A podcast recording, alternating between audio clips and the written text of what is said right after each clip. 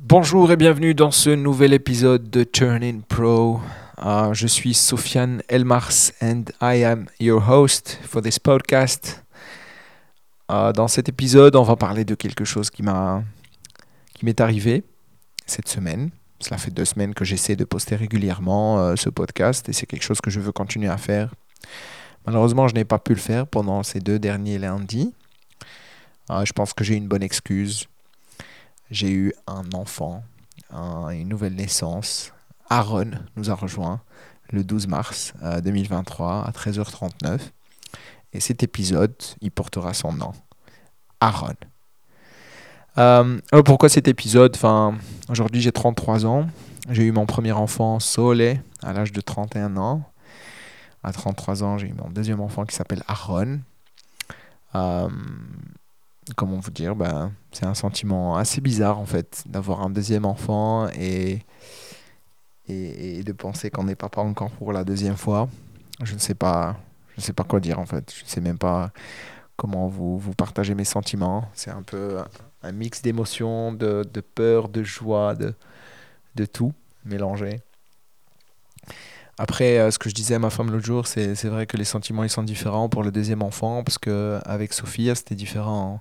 Avec Sophie, on n'avait pas quelque chose d'autre à faire. Ça veut dire on préparait la maison, on préparait le tout, on, faisait beaucoup plus attention à la grossesse. Moi, de mon côté, je parle vraiment de mon côté, mais sa maman, c'est clair qu'elle faisait ça aussi. Mais de mon côté, je faisais beaucoup plus attention que la deuxième grossesse. Et ça, c'est normal. J'ai trouvé une explication, c'est que Sophia est là aujourd'hui et du coup, on prend soin d'elle, on est là avec elle. Et du coup, euh, c'est un bébé, il faut être tout le temps avec elle et tout. Et du coup, Aaron, je, savais que ma, femme était enceinte et Aaron allait venir et tout, mais l'excitation n'était pas la même que pour Sophie. Cela ne veut pas dire que je ne l'aime pas ou quoi que ce soit, absolutely not. Mais l'idée, c'est juste que c'est différent. Et j'ai même appelé des, des, amis qui ont déjà eu un deuxième enfant, un troisième, un quatrième. Je leur ai demandé, ils m'ont dit que c'est tout à fait normal. Du coup, ça m'a un peu rassuré je me sentais un peu coupable de ne pas donner assez de temps ni assez d'amour et tout, mais c'est absolument pas vrai en fin de compte. Je l'aime, je l'adore plus que, plus que tout. Je dirais pas plus que Sophia, ni moins que Sophia. Chacun à sa place. Et, euh, on est très content, on est super comblé. Dieu merci, avoir un, une fille, avoir un garçon, alhamdoulilah, belle comme on dit au Maroc. C'est pas quelque chose de. C'est pas quelque chose de donné à tout le monde. Du coup, euh, quand je vois aujourd'hui. Euh, là où je suis, à cet âge, habité en Belgique, euh, que je me pose la question comment cela a commencé euh, il y a plus de 15 ans maintenant, c'est un peu c'est un peu bizarre en fait, c'est un peu bizarre comment la vie euh, la vie change. Et l'idée de ce podcast justement, c'est de parler aussi de, ce changement et je vais revenir aujourd'hui un peu un peu en arrière pour pour venir pour venir et arriver à parler de Aaron aujourd'hui, bah, il faudra que je parle de comment tout tout a commencé. Euh, il faut savoir que moi j'ai étudié au Maroc. Et euh, par la suite, quand j'ai étudié au Maroc, je suis venu ici en Belgique. Je connaissais même pas la Belgique en fait. Ouais, je savais la Belgique, le foot et tout, mais c'était pas un pays qui, qui me parlait. J'ai jamais pensé à venir étudier en Belgique ni faire une carrière en Belgique. Euh, j'ai postulé. J'avais un ami à moi qui, qui étudiait déjà ici dans une école, elle s'appelle l'ISIB. C'était une, une école d'ingénierie industrielle, je crois. Et puis j'avais postulé, ils avaient refusé ma demande. Et euh, j'avais pas perdu en fait espoir. Je voulais absolument sortir du Maroc. J'ai postulé encore pour une autre école et je me suis inscrit dans une école d'optique. En sachant que moi j'étais nul en tout ce qui est optique et tout. Enfin, je me rappelle, en physique, c'était vraiment la matière. Euh, genre les, chapitres d'optique qu'on avait. Euh, la physique, c'était vraiment, la, vraiment la, le chapitre qui me tuait le plus. Enfin bref, je suis venu en Belgique juste pour m'inscrire dans cette école. Je me suis inscrit, je me rappelle, j'avais un visa espagnol. Je suis venu, je me suis inscrit, c'était c'était en 2009, 2009-2010, la saison 2009-2010. J'ai pris un vol de l'aéroport de Fès. J'ai atterri à Gosselies, à Charleroi.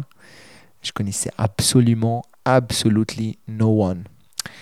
Et la chose qui m'a le plus choqué, c'est que l'ami, enfin entre parenthèses, qui se disait ami à moi, n'était même pas là en fait. C'est-à-dire quand je suis arrivé, je me rappelle à l'époque, euh, j'avais un téléphone, mais il n'y avait pas WhatsApp, il y avait pas, il y avait Messenger, mais il n'y avait pas autre chose en fait. Du coup, il n'y avait pas les facilités d'Helium. Je me rappelle, j'avais envoyé un, un messenger, le mec il a lu mon message, je me suis connecté sur un cybercafé, enfin dans un cybercafé en face de la gare du Midi à Bruxelles. C'était en plus Ramadan, il faisait froid, et moi je suis, je suis venu en short, euh, voilà, il faisait super chaud à fesses. Euh, C'était fin août quand j'ai pris le vol, le 22-23 août je crois. Et je l'appelle, il répond pas. Je devais absolument faire une inscription dans une école, je venais d'avoir mon équivalence. Le mec il me répond pas, j'ai dû, j'ai dû, j'ai dû faire faire, faire ce que, ce que peut-être d'autres personnes n'imagineront pas, mais j'ai dû passer la nuit dehors, deux nuits d'affilée dehors, parce que mon papa m'avait donné, je me rappelle, 1400, 1500 euros, et je devais absolument les garder pour mon inscription, parce que je ne savais pas combien ça coûtait l'inscription. Et euh, je suis pas le type de personne à dire au papa, ouais, donne-moi, je m'en fous, euh, donne-moi, euh, je veux m'inscrire, donne-moi ça, achète-moi ça. Moi, je suis pas du tout de ce type de personne-là. Je ne dis, je me prononce pas sur les autres, mais je me parle de moi. Et euh, ce genre de caractère, je ne l'avais pas. Du coup, mon, quand mon père m'avait donné les 1400 euros, pour moi, c'était un truc énorme que je devais absolument pas, absolument pas euh, perdre en autre chose que, que faire ce que je suis venu faire, c'est m'inscrire. Parce que si je perds cette, cette chance, c'est un peu foutu pour moi. Foutu, bien sûr, entre parenthèses. Enfin bref, j'ai passé deux nuits dehors. Euh, deux nuits, vraiment, euh, genre, je restais dans un snack jusqu'à 3h, 4h du matin. Le jusqu'à la prière d'El Fajr. Et puis après, il me donnait à manger. euh, euh, et puis après, je, je m'installais un peu à côté de la gare avec des gens près des banques. Et je me rappelle, je, je me suis réveillé à 8h, 8h30. Je suis parti dans une, dans une salle de sport. Health City, je me rappelle, s'appelait. J'ai payé 10 euros juste pour prendre une douche, euh, me brosser les dents et repartir chercher, euh, chercher cette inscription. Je suis parti dans des écoles, ils voulaient pas. Je suis parti dans une autre école, ils voulaient pas. Je suis parti dans une autre, ils m'ont dit les inscriptions, ils se sont terminées pour les étrangers le 30 avril. Enfin bref, c'est pour ça que je suis tombé sur cette école d'optique. Et puis ils ont pris mon inscription. Ils m'ont dit il faut absolument aller à la poste faire un virement. Ben, j'ai même pas négocié en fait. J'ai même pas dit ah c'est quoi une école? Je voulais juste m'inscrire et sortir du Maroc. J'ai fait cette inscription et puis tout s'est bien passé par la suite. Je suis revenu au Maroc. Ah, j'ai appelé mon papa, je lui ai dit voilà, pardon, je lui ai dit écoute, euh, je pense que j'ai une inscription. Il m'a dit c'est l'école que tu veux. Je lui ai dit oui, je lui ai menti entre parenthèses, je lui ai même, pas dit à l'époque c'était de l'optique. Et euh, de retour au Maroc, je me rappelle, j'avais euh, le khotoba euh, les fiançailles de ma sœur. J'ai assisté aux fiançailles de ma sœur en pensant à la Belgique.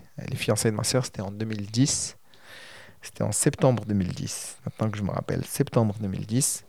J'ai assisté aux fiançailles. Et au moment des fiançailles, euh, on a reçu une lettre. Le, jour, des fiançailles ou le jour d'avant, on a reçu une lettre pour me dire que euh, votre garant, enfin, le solde de votre garant n'est pas suffisant.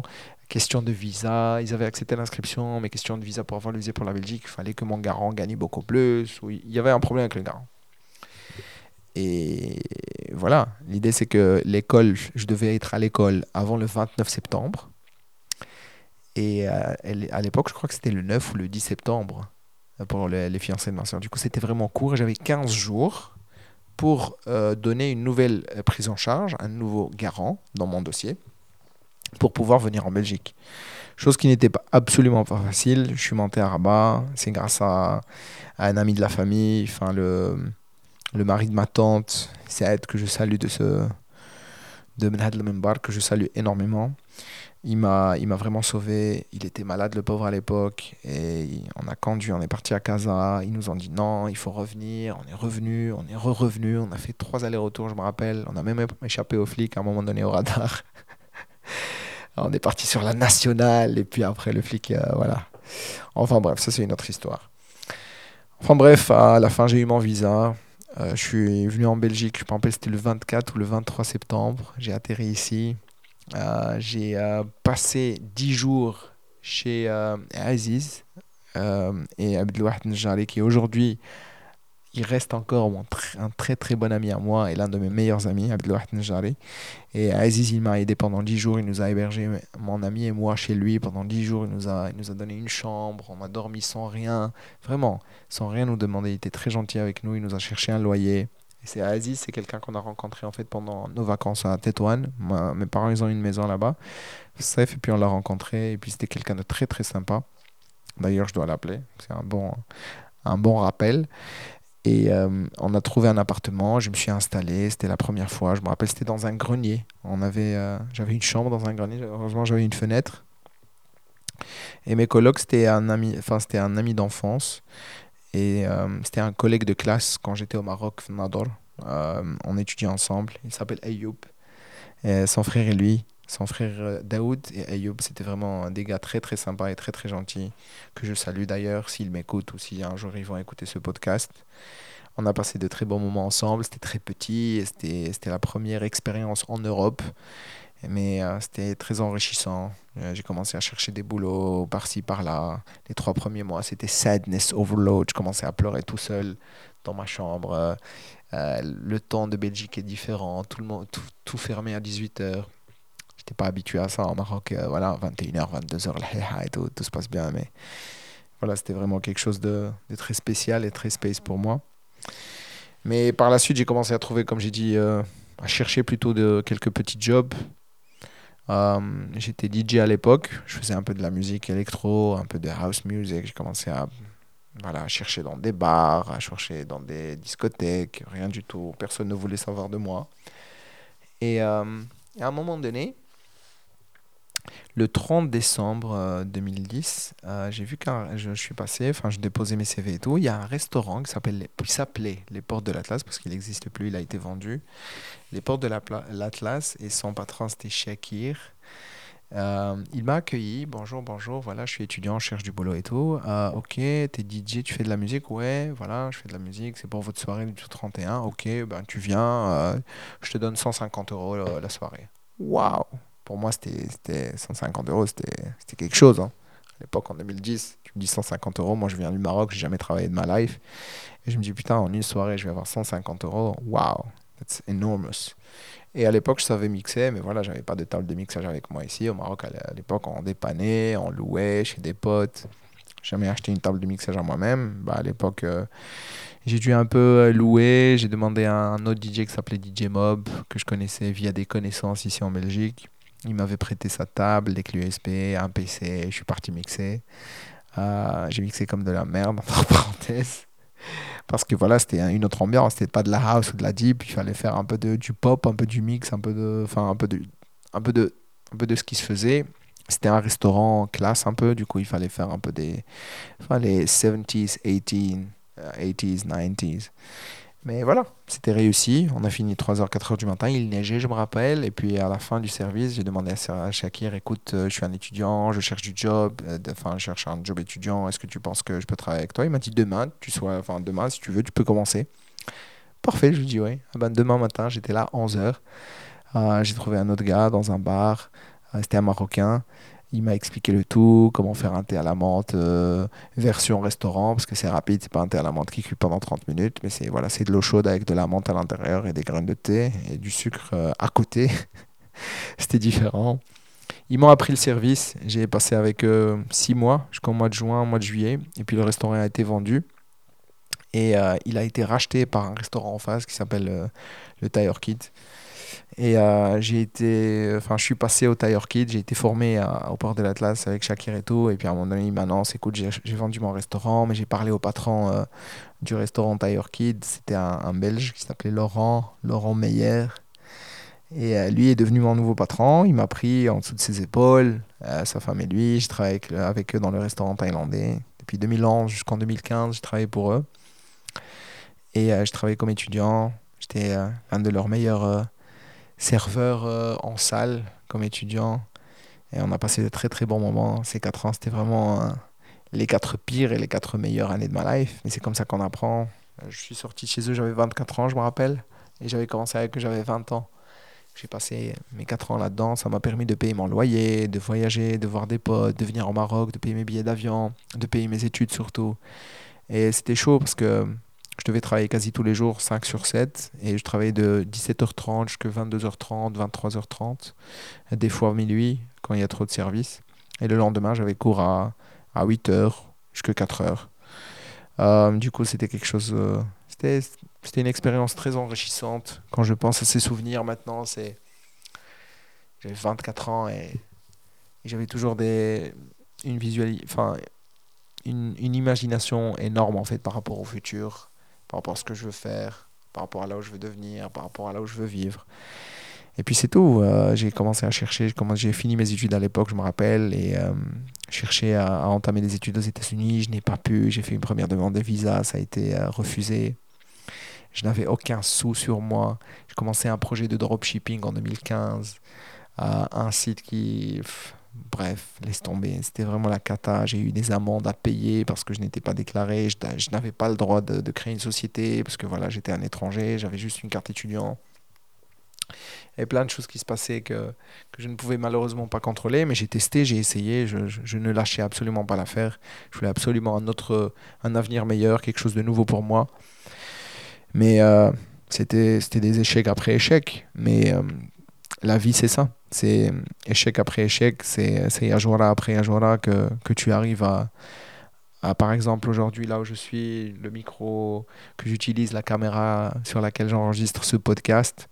Eh ben, c'est parce que j'ai eu ces échecs-là qui m'ont permis aujourd'hui de voir différemment et de traiter la vie différemment. Ben, si j'avais pas pris le risque avant, je pense pas que je serais là, ni, ni être en Belgique dès le départ, parce que j'aurais, je, je, sais pas moi, je, je, pouvais bien dire oh non, à rien d'aller faire une école d'optique en Belgique. Oui, tu vas faire une école d'opticien en Belgique, mais ça sert à rien. Mais non, c'était une, une chance pour moi de mettre un pied ici. Après, I will figure it out. So I jump first and then I figure out the the result after. And that that is exactly ce que je faisais durant toutes ces toutes ces dernières décennies ici ou 15 années en Belgique. Eh ben, écoutez, après, quand j'ai fini mes études, euh, j'ai quitté euh, euh, Laurent et, Noun, c'était la patronne. Je les ai quittés un peu bizarrement parce que je me sentais pas du tout bien. J'étais quasi en dépression, entre parenthèses. Je suis parti au Maroc pendant trois mois. J'ai quitté le restaurant sans leur dire ciao ni rien. J'ai quitté le service, je me rappelle, à 19h. Il y a eu une mésentente entre moi et un autre serveur qui s'appelait Badr. Et puis, j'ai enlevé mon tablier. Je leur ai dit, OK, moi j'ai fini. Ciao. Comme ça. Sans préavis, sans rien. Je suis parti, je me rappelle le lendemain, j'ai pris un avion, je suis parti à Nador chez mes parents. J'étais très mal. Je me rappelle pas l'épisode qui s'est passé, mais voilà, il y avait trop de pression sur moi. Je commençais à me comparer avec mes potes au Maroc. Ils avaient déjà commencé à travailler, ils avaient déjà fini leurs études. Et moi, j'avais rien foutu. Et je pensais au fait que le 31 octobre, je n'allais plus avoir de titre de séjour parce que quand tu finis tes études, tu peux. Enfin, tu dois revenir. C'est pas comme en France ou d'autres pays. La Belgique n'accepte pas, elle te donne pas l'opportunité de travailler ou de rester six mois ou un an. Euh, c'était trop de, trop de pression à surmonter. Je suis parti chez mes parents, la famille, les amis. Je me suis ressourcé pendant trois mois, je me rappelle. Je suis resté plus de, oh, quasi, ouais, quasi trois mois, plus de 80 jours au Maroc. Bien me ressourcer, bien tranquille, rester sans travailler, sans stress. Et puis je suis revenu, je me rappelle en septembre, c'est là où j'ai commencé à chercher du boulot encore comme étudiant, parce que encore une fois, je devais m'inscrire dans une autre école justement pour pouvoir avoir le temps de chercher du boulot et en même temps ne pas perdre mon titre de séjour. Du coup, je me suis inscrit en expertise fiscale.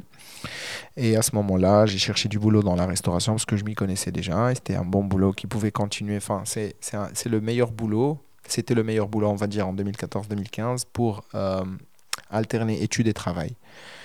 Euh, parce que les horaires, ça me convenait. Je sortais du, enfin de, de mes études à 4h, 15h, et je, enfin, très, 3h, 4h, et puis je pouvais absolument aller travailler le soir à partir de 18h et terminer 23 minuit.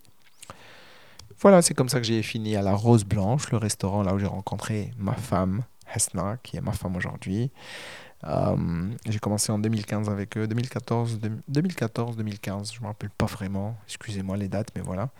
2014-2015, euh, j'ai travaillé avec eux et c'est là où j'ai rencontré Artan. premier jour, quand on arrive chez lui, je me rappelle, j'avais aucun euro sur moi. Genre, un centime, je ne l'avais pas.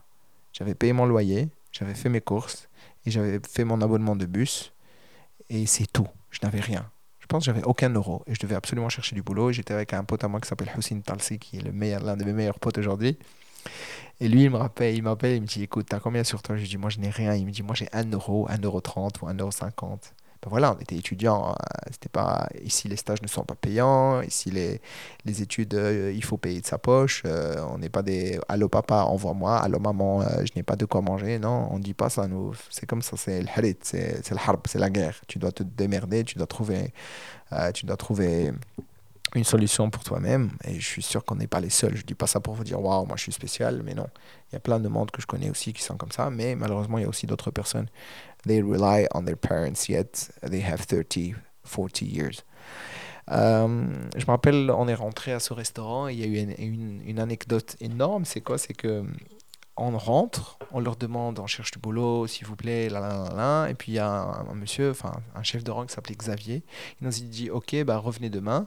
Et puis directement, il y a le, le responsable qui s'appelle, qui est mon pote aujourd'hui, qui s'appelle Artan.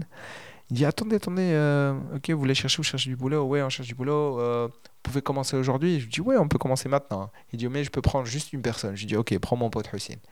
Ok, bah il prend Hussein la même soirée. Moi je rentre. Et Hussein le soir à, minuit, il m'envoie une photo avec un billet de 10 euros ici sur sa poitrine. Ah, genre, je me rappelle, enfin, c'est dommage, j'ai pas enregistré la photo. Genre, euh, son billet de 10 euros ici, il se prend en photo parce que voilà, c'était 10 euros qu'il a eu de. Il a aidé un, chef de rang, un serveur, il lui a filé 10 euros de tips pour l'aider. Et du coup, euh, c'est comme ça que ça a commencé. Moi, le jour d'après, je suis venu travailler. Et voilà, c'est parti pour 4 ans. Je suis devenu chef de rang, je suis devenu responsable aussi. Et j'ai quitté la Rose Blanche en 2017-2018, je me rappelle. Et puis c'est là que j'ai commencé mon business. Je suis parti aux États-Unis pour faire euh, mes études, pour terminer, pour faire un stage. J'ai été élu meilleur stagiaire euh, chez Deloitte. C'est juste un titre, mais ça fait plaisir. Et euh, je suis revenu, je suis reparti, je suis revenu encore. C'est là où j'ai demandé la main à, ma copine de l'époque, qui est ma femme aujourd'hui. Elle avait accepté. Puis il y a eu l'épisode de mon père qui est tombé malade euh, au Maroc. je suis rentré. C'était un épisode très compliqué pour moi parce que mon père n'est pas, n'est pas quelqu'un qui tombe malade assez souvent. Du coup, quand, quand il est tombé malade, c'était du sérieux. Et puis, c'était quelque chose en relation avec le cœur. Heureusement, alhamdoulilah, que tout s'est bien passé. C'était très chaud pour moi. J'ai même perdu la barbe. Tounia. Je sais pas si vous connaissez Tounia. C'est, c'est une petite maladie qui attaque un peu les cheveux. J'en ai perdu sur toute ma barbe avec le stress et tout. Mais euh, voilà, j'ai encore la chair de poule quand j'en parle. Mais c'était bien c'est bien passé. Là, Dieu merci. Il est, il est, il est, devenu, il est devenu en parfait état. Dieu merci, Allah barik, Et puis, euh, et puis c'est tout. Et puis, il, est venu deux mois après. Il était en bonne santé. Il est venu. Euh, il a demandé la main de, de Hasna auprès de ses parents avec moi. Et puis, il était très content. Je me rappelle quand je suis rentré dans, dans, dans sa chambre en clinique ou à l'hôpital au Maroc, à Rabat, je me rappelle. Il pleurait, sachant que mon père, il n'a jamais pleuré devant moi, quoi que ce soit. Entre lui et moi, c'est une relation de respect. Euh, on est potes, mais pas potes. Euh, voilà, c'est un peu spécial. Je le respecte énormément et lui aussi. Et du coup, c'était un épisode qui restera à toujours dans, à toujours dans mes yeux. J'ai même les larmes aux yeux là maintenant que, que j'y pense. Mais voilà, c'est les émotions. Si on pleure pas pour ses parents, pour qui on pleurera euh, euh, voilà, c'est tout. Après, euh, après l'épisode, je suis revenu en Belgique, j'ai commencé à chercher un appartement pour m'installer à Casna. C'était compliqué aussi. Il faut savoir que quand tu es marocain et tout, ce n'est pas évident de trouver un appart ici. C'est pas, je me victimise pas, mais je pense que certains d'entre vous aussi euh, l'ont essayé, peut-être dans le monde. Ce n'est pas évident, mais heureusement, on a trouvé une, une, une, une propriétaire qui était très sympa. Elle s'appelle Brigitte. Euh, qui était très sympa. Il nous a fait signer le bail. On était installé dans le quartier européen à Bruxelles. On a beaucoup aimé ce quartier. Euh, dans un appartement là, il y a énormément de portes. Mais euh, c'était là où on a commencé. C'était là les débuts de ma carrière comme entrepreneur, comme, comme, comme husband.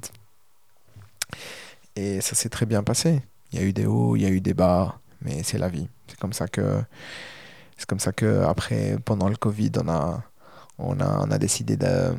Juste après le lever du Covid en, je pense, 2000. Euh, ouais, c'était pendant 2000. Ouais, c'était en 2020, pendant le mois de septembre, octobre, on a décidé de, de partir en Angleterre. Et puis, c'était pour mon anniversaire, c'était un cadeau d'anniversaire. Et puis, c'est là où, où Sophie a was made. Et puis, un an après, Sophie était avec nous. Et puis, deux ans après, Aaron est avec nous. Et puis, euh, je suis là aujourd'hui, en train d'enregistrer ce podcast dans mon studio dans notre maison, euh, ici à Courtrai, euh, pour vous, pour toi qui m'écoutes. Euh, je te remercie d'avoir écouté ce podcast, d'avoir écouté ce, ce, chapitre de ma vie. pourquoi je te dis ça? C'est juste pour, pour te dire que si tu rencontres des difficultés, je ne suis pas là pour t'encourager. Je ne fais pas du Tony Robbins ou, ou du oh, you have to. Non, c'est juste que dans la vie, il y, il y a plein de choses qui peuvent t'arriver et puis tu ne peux pas savoir ce qui est bien et ce qui est mauvais pour toi dès le début. Surtout si tu as 21, 22, 23, 24, 27, 28, 29, même 30 ans, 30, 33 comme moi. La vie, elle va toujours euh, te jouer des tours. Et puis, take it easy, mais reste sur, sur terre, garde les têtes, la tête, la tête haute et la tête sur les épaules et les pieds sur terre, sur terre surtout.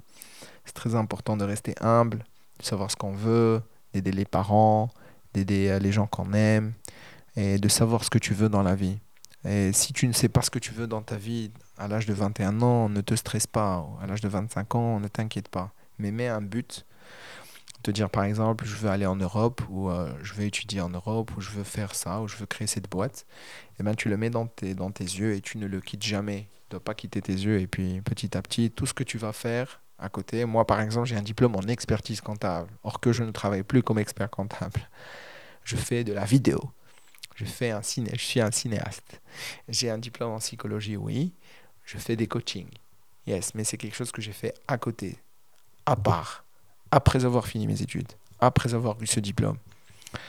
Du coup, euh, mon message pour toi, c'est de ne pas perdre confiance en toi. C'était easy. N'écoute pas ce que les autres disent, ne te compare pas aux autres, surtout pas, parce que chacun a sa carrière, chacun, Dieu a fait pour lui un path. Et si tu veux que je te donne un conseil, un seul, c'est de travailler beaucoup plus sur toi que ce que tu travailles dans ton job ou dans ton boulot. That's my only advice que je peux donner à, à n'importe qui qui écoute ce podcast. Et ne faites jamais confiance à quelqu'un. Ne pensez jamais que quelqu'un est votre ami. Moi, le mec qui m'a laissé euh, passer deux nuits dans la rue, je vous ai pas raconté l'histoire, mais un an ou deux ans après, je l'ai rencontré dans un bus en route pour la, faculté avec son frère. Il m'a dit Ah, salut Soufiane. Je me suis retourné, je lui dit On se connaît? Moi, je te connais pas. Parce que ça, c'est pas quelque chose qui se fait. C'est vrai? Mais voilà. Du coup, il faut pas penser qu'on a des amis dans le monde. C'est vrai qu'on en a. Mais be careful who you, who you think is your friend parce que it's not easy in, in, life et chacun peut vous laisser tomber pour, pour quelque chose euh, qui voudra chez vous. Voilà, euh, c'était euh, la fin de ce podcast, de cet épisode numéro 2 que je vais appeler ma carrière de, du début jusqu'à Aaron. Je vais l'appeler du début jusqu'à Aaron. Et c'est comme ça que ça a commencé, c'est comme ça que ça s'est terminé. Ben, J'espère que ce podcast vous a plu. Cet épisode est beaucoup plus lent que le premier. Certes, je me suis un peu laissé faire, enfin laissé aller, comme on dit. Mais voilà, it was raw, it was natural. Et puis, j'espère que tu vas l'aimer, que tu vas le télécharger, que tu vas le partager avec des personnes qui ont le même âge que toi. Si tu es un étudiant, tu viens de commencer, si tu es un Marocain, si tu es un étranger qui est ici en Europe ou ailleurs, garde ta tête haute, ne t'inquiète pas. Les mauvais, les mauvais moments ne sont pas là pour durer, ils sont, ils sont venus pour passer et pour te forger. Allez, enough, prends soin de toi. Ciao, ciao, ciao comme la dernière fois. Merci encore.